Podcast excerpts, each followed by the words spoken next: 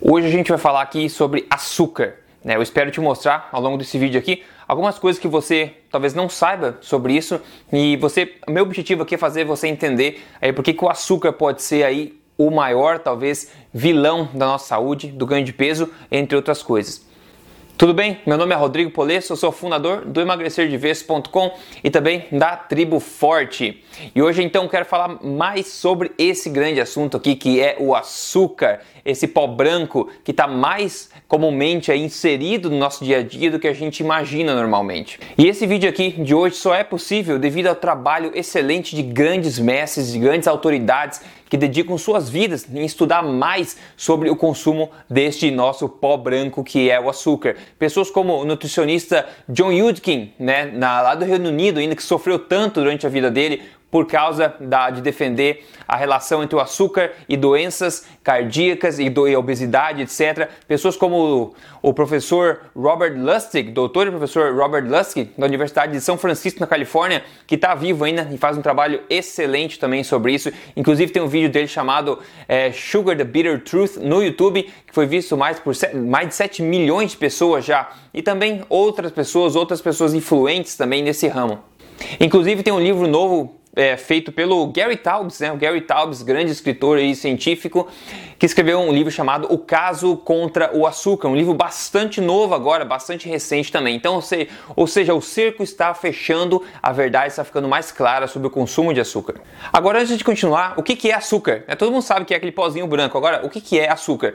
Açúcar basicamente é uma substância comestível, como eu chamo, que é resultado de um refino extenso do doce natural de algumas plantas. Por exemplo, no Brasil é muito comum a, a sugar cane, né, que é a cana de açúcar. Né, cana de açúcar, como assim que na verdade se originou nos princípios o açúcar vinha na sua maioria da cana de açúcar, que é basicamente o refino daquele suco lá ao máximo de forma a ficar com esses cristais brancos, né? E depois tem também a sugar beets que a gente fala, que é uma, um tipo de beterraba é, que foi engenhada e geneticamente modificada para incrementar a, concentração de açúcar nessa, nessa beterraba. É uma beterraba branca, né? Então, grande parte do açúcar, principalmente nos Estados Unidos, por exemplo, é feita, é oriundo aí do processamento, do refino dessas beterrabas. Mas a mensagem aqui é o seguinte: o açúcar pau branco não é algo natural, ou seja, ele pode ser tanto algo natural como a cocaína natural também. A cocaína vem do processamento e refino de uma planta. Né? O açúcar vem do processamento e refino de uma planta. Então, se você considera o açúcar refinado alguma coisa natural, você provavelmente considera a cocaína como sendo algo natural também. O açúcar, o ponto é estar muito longe de ser algo natural, né? muito longe de ser aquela planta, a cana de açúcar. Inclusive, tem, tem estudos mostrando que o pessoal que mascava cana de açúcar no passado, cortava os talos de cana de açúcar e mascava aquilo, não tinha problema nenhum de cárie cáries no dente, por exemplo, né? Isso, isso jamais aconteceria com o consumo do açúcar refinado, por exemplo, né? Agora, indo um pouco mais no detalhe, o açúcar que você vê, o açúcar de mesa, a gente chama de sacarose. Ele é basicamente composto de 50% glicose e 50% frutose. E essa diferença é bastante importante, como a gente vai ver agora em seguida. Agora veja, o açúcar é, refinado já foi tido aí como privilégio somente dos mais ricos no passado, né? Inclusive, o açúcar era tratado até como, como remédio antigamente, né? Pequenas quantidades de açúcar, eram, é, de açúcar era tratado como remédio, era uma coisa muito escassa, era uma coisa muito cara, então as pessoas não conseguiam ter acesso a isso, somente os mais ricos tinham acesso ao açúcar antigamente. Imagine se você estava doente, mais para baixo, sem energia no passado, e você tivesse acesso aí a umas duas colherinhas de açúcar, por exemplo, você via que a pessoa do nada ganhava ganhava mais energia, né? Então era fácil deduzir que o açúcar poderia ser benéfico para as pessoas. Então por isso que no passado ele era tido aí como como um benefício, como um remédio, né, que as pessoas poderiam ter acesso, mas é muito diferente do que está acontecendo na verdade e quando o consumo desse açúcar realmente é cronicamente alto, como é nos dias de hoje. Agora uma pergunta para você: você consome açúcar? Você pode dizer, ah não, Rodrigo, eu já acompanho a Tribo Forte, acompanho teu trabalho há muito tempo, eu não consumo praticamente açúcar nenhum. Ok, ótimo, né? Mas eu quero fazer uma pergunta a todo mundo. Vamos imaginar a população inteira. Você consome açúcar? Muita gente vai dizer, ah, não, ah, só de vez em quando. Mas veja o seguinte, que é muito, muito interessante. O, do, o Dr. Robert Lustig falou o seguinte: do açúcar consumido hoje, 37% do açúcar consumido hoje, consumido hoje vem de bebidas adoçadas, ou seja, refrigerantes, sucos, chás, energéticos, bebidas esportivas, etc. 37%. Somente 16% vem de sobremesas e doces, ou, so, ou, seja, somente 16% do açúcar consumido no total vem de coisas obviamente doces, que são açúcar como sobremesas e doces. Agora, o mais interessante, o mais perigoso também é que 43% de todo, né, do todo o consumo do açúcar está em todo tipo de produto escondido. Por exemplo, está em pão, está em massas, em molhos para salada, em molhos para comida no geral, em comida de restaurante, em salgadinhos, está em sopas, está em todo o lugar. Então eu pergunto de novo: você consome açúcar? Muito, muito, muito provavelmente sim, né?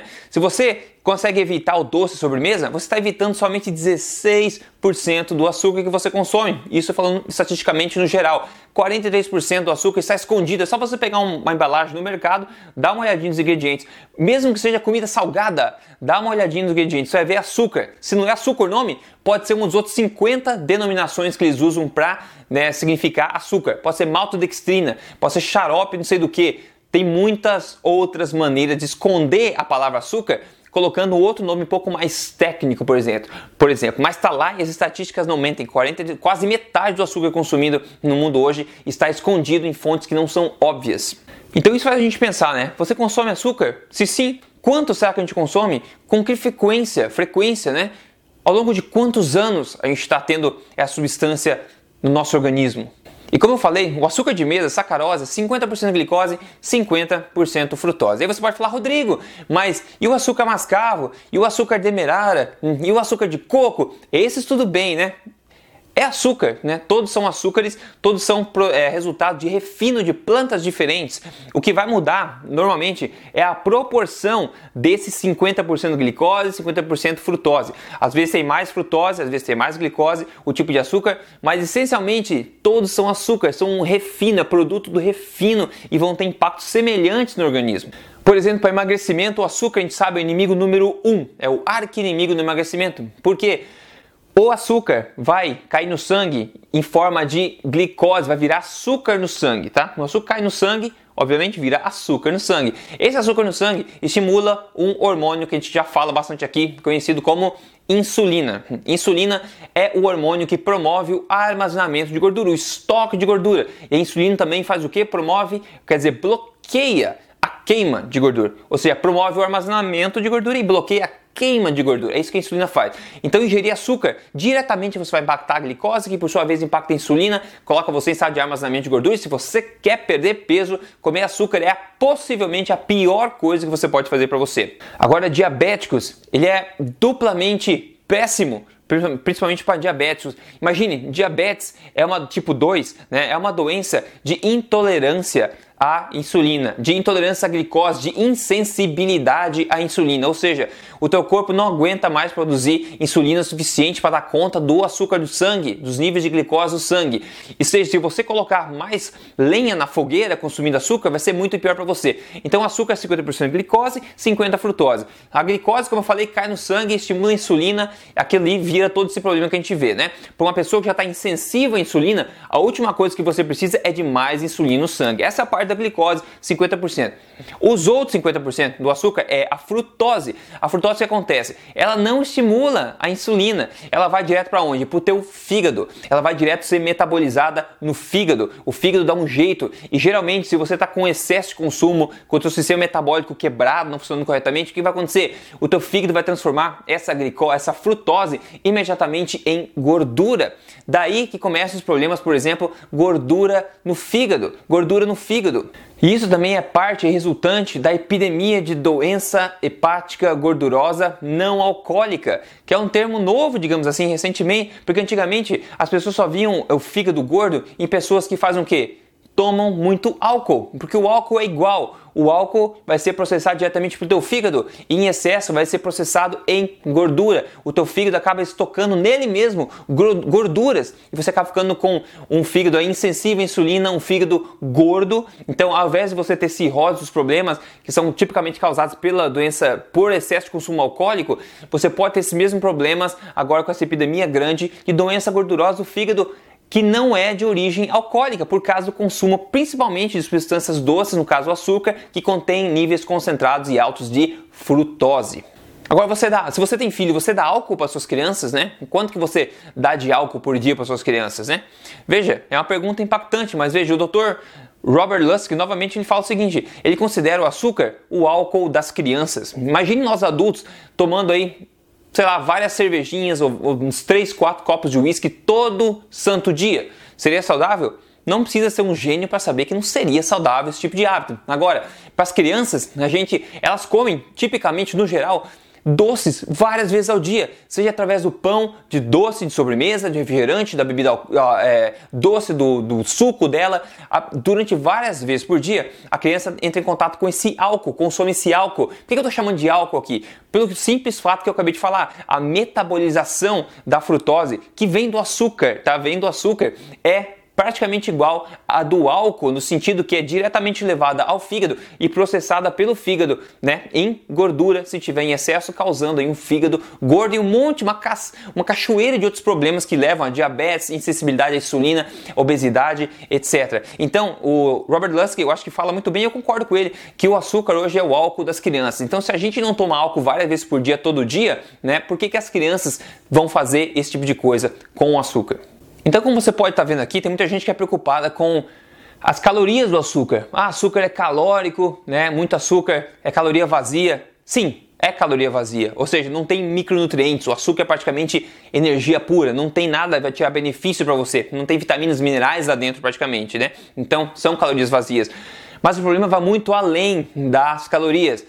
O açúcar ele é tóxico independentemente das calorias, ou seja, o maior problema do açúcar não são as calorias, mas assim é a forma que ele impacta o nosso metabolismo, como eu acabei de falar, como a, a glicose dele, a frutose dele vão ser metabolizados pelo nosso corpo. Porque a gente sabe muito bem que o corpo não é um sistema matemático, mas assim é um sistema bioquímico, né? É uma química toda. Uma substância que a gente come vai impactar de certa forma o nosso corpo. Outra substância que a gente come, mesmo que tiver a mesma quantidade calórica, vai impactar de forma diferente o nosso sistema hormonal, o nosso sistema metabólico. O nosso corpo é um sistema bioquímico, orgânico e não uma calculadora matemática. Inclusive no passado tem provas disso, né? Que a, a indústria, a indústria alimentícia, a indústria do açúcar pagou cientistas, pagou organizações para tentar tirar o foco um pouco da, do açúcar como problema, como possível causa de obesidade, diabetes, problemas cardíacos, tirar o foco do açúcar e colocar o foco em onde estava ganhando atenção na época, que eram gorduras. Então a indústria pagou dinheiro da indústria para tirar o foco dos estudos que estavam mostrando que o açúcar era ruim e colocar o foco na gordura. Inclusive a gente já falou sobre isso, mostrou estudos sobre isso nos podcasts da Tribo Forte, você não escuta, por sinal, Podcast Tribo Forte é o podcast número 1 um do Brasil em saúde, tudo baseado em evidência. É só você entrar em emagrecerdevez.com e você vai ver lá os podcasts da Tribo Forte. Então vamos lá, além de tudo isso, tá? O açúcar é o seguinte, o açúcar é uma criptonita, é uma criptonita para os diabéticos. O açúcar ele alimenta diretamente células cancerígenas, a gente sabe disso. O câncer, por exemplo, ele metaboliza glicose, mas ele tem muito problema em metabolizar outros combustíveis, então ele alimenta diretamente células cancerígenas. Tem, ele alimenta as bactérias ruins da flora intestinal. Ele está fortemente associado com Alzheimer, que muita gente está chamando de diabetes tipo 3. Então, isso obviamente sem mencionar na obesidade que eu já falei, em problemas cardíacos, em síndrome do ovário policístico, que é por causa de um problema de resistência à insulina, entre muitas outras doenças que ocorrem por causa do açúcar. O açúcar está vinculado, está associado a muita coisa ruim, pessoal, muita coisa ruim. Aí você pode dizer, ah, Rodrigo, mas eu sou viciado em doce, eu adoro gosto doce, tem alternativa para mim? Bom, tem, tá? tem alternativa para gosto doce, ok? Então, se a gente não consome esse produto, essa substância comestível que a gente chama de açúcar, tem outras substâncias doces aí, os adoçantes naturais, por exemplo, a gente sabe, a stevia, tem o, o xilitol, o eritritol, que também são sugar alcohols que a gente fala. Então eles também são fruto de um refino, de um processamento de outras plantas, mas eles não são absorvidos pelo corpo na sua maioria, né? Então tem, tem é, alternativas, tem o mel, por exemplo, que é um açúcar, mas ele é natural, então ele vem com micronutrientes lá dentro também. O maple syrup também, que são calóricos tudo mais, não vão ajudar diabético, não vão ajudar que pessoas querem emagrecer, mas são fontes de açúcar que não são refinadas, por exemplo, né? Então tem alternativas que podem ser mais saudáveis um pouco do que o açúcar refinado. E isso inclui o mascavo, o açúcar de coco, o açúcar demerara, todos eles são muito próximos uns dos outros. Aí tem os adoçantes artificiais não calóricos, como a sacarina, o aspartame, e aí o risco é todo teu, ah, né? Eu, que eu costumo dizer, tudo que eu tô falando aqui é informação, você faz dela o que você quiser, né? Você é responsável pela sua saúde. Mas tem muitos né, estudos aí mostrando coisas, impactos negativos, por exemplo, na flora intestinal com esses adoçantes artificiais. Agora tem muitos estudos também mostrando que não tem muito problema. Agora, tem muito problema de patrocínio da empresa alimentícia para estudos mostrar certas coisas. É difícil até mesmo quando a gente analisa a ciência de ver o que é fato e o que não é fato. Então, na minha opinião, eu não consumo adoçantes artificiais não calóricos, eu só consumo adoçantes naturais, geralmente um pouco de mel, às vezes eu não preciso perder peso, ou maple syrup, ou até um xilitol, um eritritol, uma stevia, tudo em quantidade é, esporádica e quantidade pequena. Isso é como eu faço particularmente aqui. Mas eu não consumiria adoçantes artificiais por estar não está muito claro. E normalmente quando a gente vê que tem um alimento que é artificial feito no laboratório, a gente vê que a chance de, do metabolismo, nosso corpo processar eles bem é muito pequena. Então eu fico sempre com a pulga atrás da orelha a respeito disso. A minha visão sobre açúcar é o seguinte: todos nós somos viciados em doce, todos nós adoramos doce. Nós estamos programados, né, evolutivamente a gostar de doce, do sabor doce. Porque imagina na época anterior, é, na época passada, o doce na natureza é uma coisa rara, achar uma fruta doce, alguma coisa, um mel, etc. Era raro, era difícil de, de, de pegar. Imagina você ver uma colmeia de abelha tem gente que ia bater nas abelhas para conseguir pegar aquele mel. Imagina, é perigoso. Você pode morrer de, de, de, uma reação alérgica por causa do picado de abelha. Enfim, quando você achasse uma coisa doce na natureza, era uma coisa realmente rara, era uma fonte de energia rara. Então a gente é atraído pelo sabor doce. Só que hoje em dia é muito fácil a gente acessar qualquer coisa doce por aí. Então a minha ideia é o seguinte: é, você construir um estilo de vida onde você não tenha esse sabor doce muito seguido. Por quê? Porque quando você come uma coisa doce, você sabe que logo em seguida você vai sentir vontade de repetir aquilo. Né? Quanto mais você come doce, mais você sente vontade por doce. Isso é muito claro.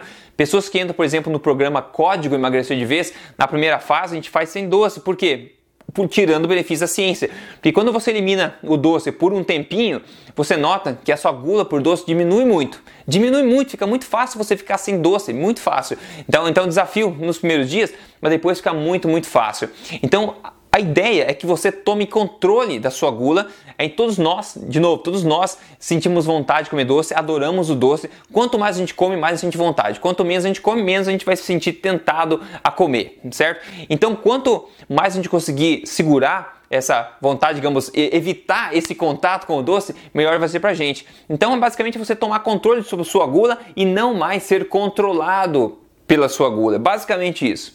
Eu, praticamente, no meu estilo de vida é, normal, que é baseado na alimentação forte, obviamente, eu sempre faço durante a semana inteira, eu não como nada, absolutamente nada doce, nem açúcar no café, adoçante no café, nada doce. E daí no final de semana eu como alguma coisa, eu adoro, como eu falo, é, é, tâmaras, eu adoro, eu adoro frutas ou manga seca, eu adoro. Então pego meus doces fontes naturais, tipicamente, mas somente no final de semana. Durante a semana eu não faço, porque eu me sinto no controle desse meu vício natural evolutivo que todo ser humano tem, né? Então é possível sim ter coisas doces, desde que você adoce com produtos mais naturais, fontes mais naturais, que não vão é, denegrir a sua saúde, vão impactar seu metabolismo. É possível ter um estilo de vida que tenha sobremesas naturais. Pô, tá cheio de é, receitas low carb e palio por aí. No próprio é, portal de assinatura da, da Tribo Forte tem centenas de receitas lá dentro. A gente, a gente começa, quer dizer, a gente continua a incluir receitas novas lá dentro para você tentar. Esse final de semana mesmo tentei um bolo de chocolate incrível, postei no Instagram também, no Emagrecer de Vez lá. Então tem como fazer. Se você não é membro da Tribo Forte, você pode ter acesso a todas essas receitas. Só você entrar em triboforte.com.br, você vai ver o que você vai ter acesso lá. Tem muita receita lá dentro, por exemplo, ok? Então é possível ter um estilo de vida onde você tenha doce desde que você saiba como fazer isso. Agora, eu não estou falando de açúcar mais, né? Eu não estou falando de açúcar refinado. Eu espero que a esse ponto aqui você tenha entendido já que o açúcar refinado, aquele pó branco e o de coco, demerara, etc., que são parecidos, esses açúcares preferencialmente não deveriam ter lugar no seu estilo de vida saudável.